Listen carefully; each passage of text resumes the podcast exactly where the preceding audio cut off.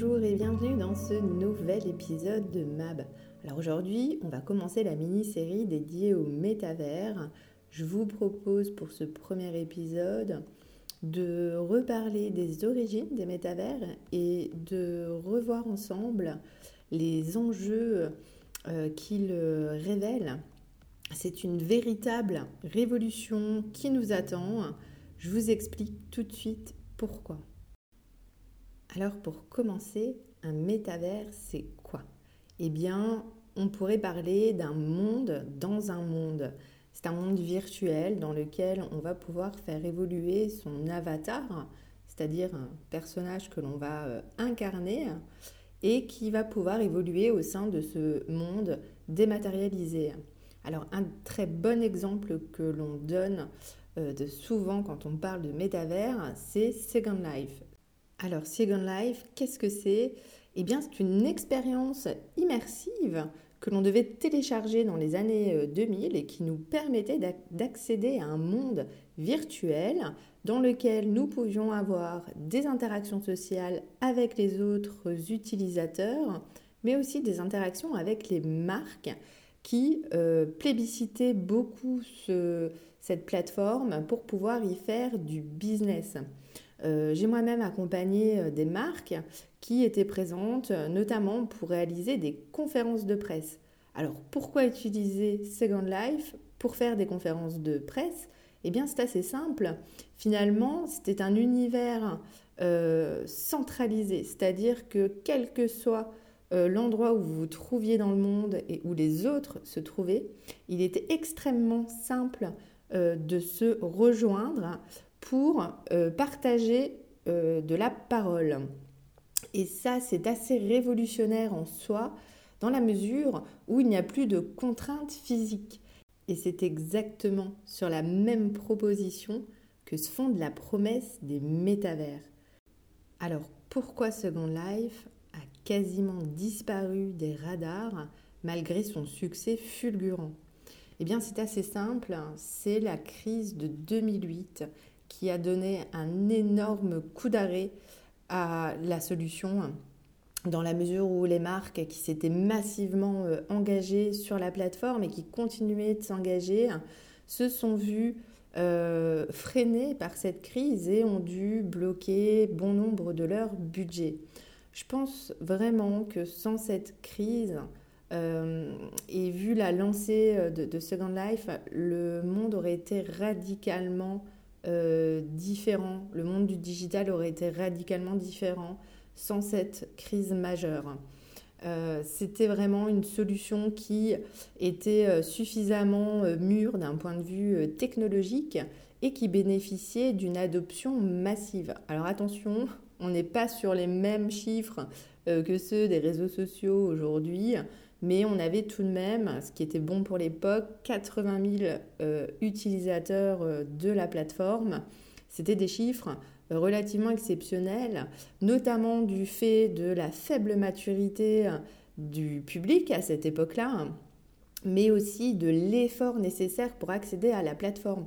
Aujourd'hui, avec les solutions SaaS, c'est assez simple de se connecter à un monde virtuel à partir du moment où on a accès à Internet dans les années 2000, au milieu des années 2000, c'était euh, pas tout à fait comme ça que ça se passait dans la mesure où euh, les débits n'étaient pas euh, suffisants pour pouvoir absorber cette charge et nous étions obligés de télécharger des éléments pour pouvoir bénéficier d'une expérience suffisamment fluide.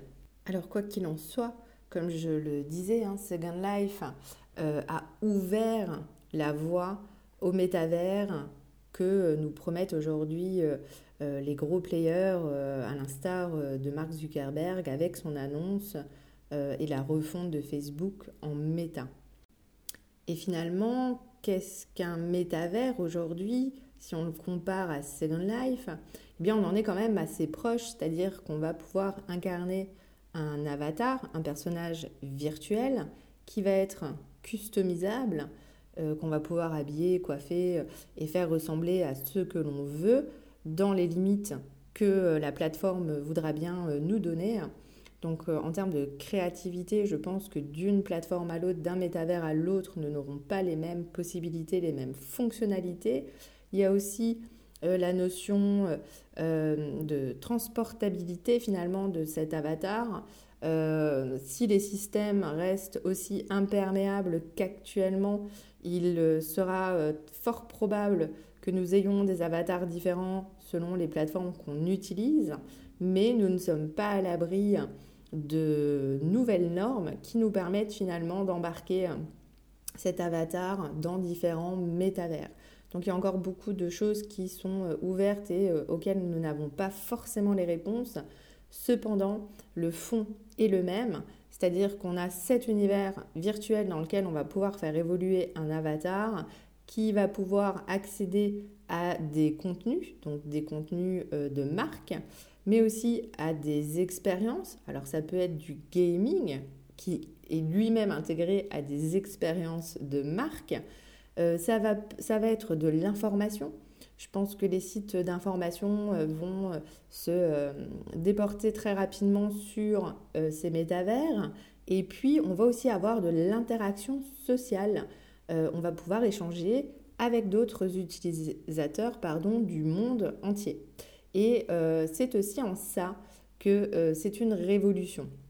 Si à l'époque, Second Life nous permettait de faire évoluer notre personnage dans un, but de divertissement hein, principalement. Euh, demain, les métavers nous promettent de transposer l'intégralité de nos vies finalement dans ces espaces et notamment et surtout nos vies professionnelles. Et c'est en ça aussi que c'est une véritable révolution, puisque comme je l'expliquais, et comme dans l'exemple que je donnais avec ces conférences de presse euh, qui avait lieu au sein de Second Life, nous allons pouvoir nous adresser à euh, n'importe qui, n'importe quand, sans contrainte physique. Et c'est justement cette absence de contrainte physique qui est en partie révolutionnaire et qui va permettre à ces métavers probablement de se développer ultra rapidement. Alors, qu'est-ce que ça va changer dans nos vies professionnelles? Eh bien, ça va radicalement changer notre expérience du télétravail, par exemple. Et c'est notamment intéressant d'un point de vue RH, euh, parce que là aussi, c'est une vraie révolution euh, qui s'amorce. C'est-à-dire qu'aujourd'hui, on est tous regroupés physiquement à un même endroit géographique. Alors bien sûr, hein, les entreprises peuvent avoir euh, des bureaux locaux, mais euh, justement, le fait d'avoir euh, des bureaux à différents points du globe euh, fait perdre en efficacité dans la mesure où les personnes n'ont pas forcément une même cohésion que l'on soit dans un petit bureau ou que l'on soit au siège où la majorité des employés se trouvent. Aujourd'hui, pour un recruteur, ça peut être aussi extrêmement complexe de faire venir des euh, experts ou euh, des profils intéressants sur certains lieux géographiques. Pour avoir une bonne expérience du Luxembourg et des RH, je sais que ça peut être parfois euh, complexe de faire venir les bons profils euh, dans euh, cette ville qui est pourtant une capitale européenne, mais qui a plutôt, euh, on va dire, un profil familial. pour faire venir des jeunes, c'est un petit peu plus complexe parce que bien que la qualité de, de vie soit extrêmement intéressante, ça manque un peu d'animation pour certains jeunes. Donc ces contraintes-là, typiquement, elles vont pouvoir être levées avec les métavers et ça va être beaucoup plus simple finalement d'intégrer le bon profil quel que soit l'endroit physique où il se trouve. C'est une vraie opportunité pour les marques, ça va changer radicalement et la façon de recruter et la façon de collaborer parce que là aussi euh, les métavers nous promettent une révolution. C'est-à-dire qu'aujourd'hui, euh, comme on le disait, hein, euh, on a besoin de bureaux physiques pour se retrouver. Et c'est bien entendu un des freins au télétravail, cet euh, esprit d'entreprise que l'on ne peut pas euh, recréer lorsque l'on est chez soi et que euh, on a simplement accès à des outils d'entreprise. c'est beaucoup plus complexe de s'immerger et de s'intégrer à une ambiance de travail. Demain, les métavers, eux, nous promettent finalement une expérience enrichie. C'est-à-dire que virtuellement, je vais me retrouver au même endroit euh, que d'autres personnes qui vont pouvoir être sollicitées à n'importe quel moment, de la même manière qu'aujourd'hui, je vais me lever de mon bureau et je vais aller m'adresser à un collègue. Demain, les métavers, euh, finalement, ont à peu près la même promesse, c'est-à-dire euh, vont nous permettre de préserver, de maintenir ce lien, de véhiculer cet esprit d'entreprise à travers justement l'espace virtuel qui va être créé euh, tant au niveau de la décoration euh, que de l'expérience finalement utilisateur hein, pour les salariés. Euh, on, est en train de parler de, de B2E hein, très clairement.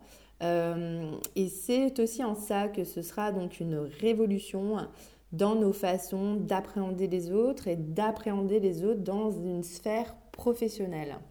Et finalement, à partir de l'exemple que je viens de mentionner, on peut imaginer les effets de bord et les bouleversements sur les différents marchés que ce changement, par exemple, va provoquer. Et oui, si on se rejoint tous dans des bureaux virtuels, finalement, on a peut-être un petit peu moins besoin euh, d'espace physique.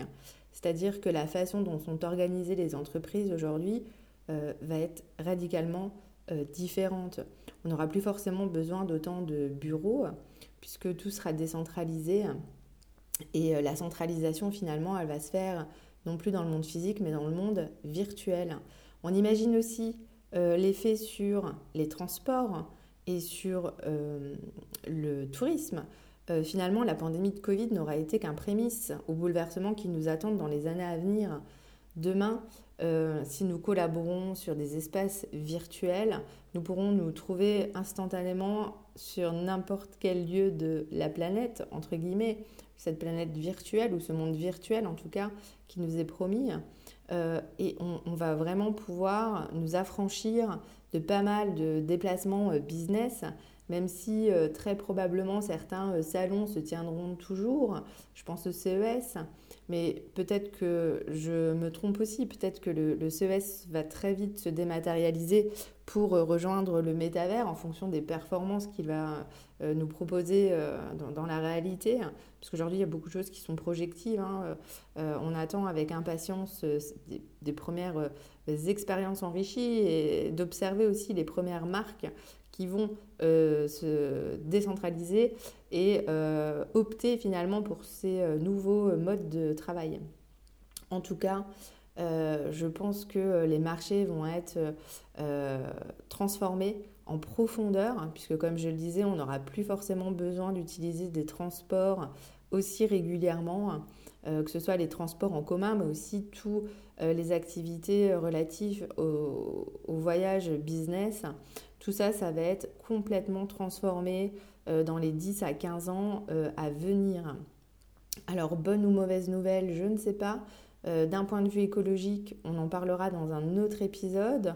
En tout cas, ça vous montre cette révolution que portent en eux ces métavers. C'est pas forcément, ce n'est pas que l'entertainment, ce n'est pas que du réseau social, mais c'est aussi de très très profondes transformations dans nos façons de travailler.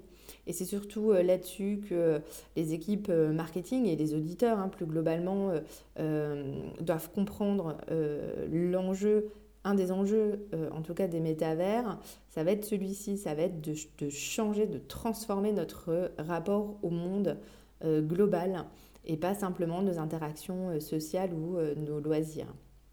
Voilà euh, en substance que je voulais euh, véhiculer pour ce premier épisode.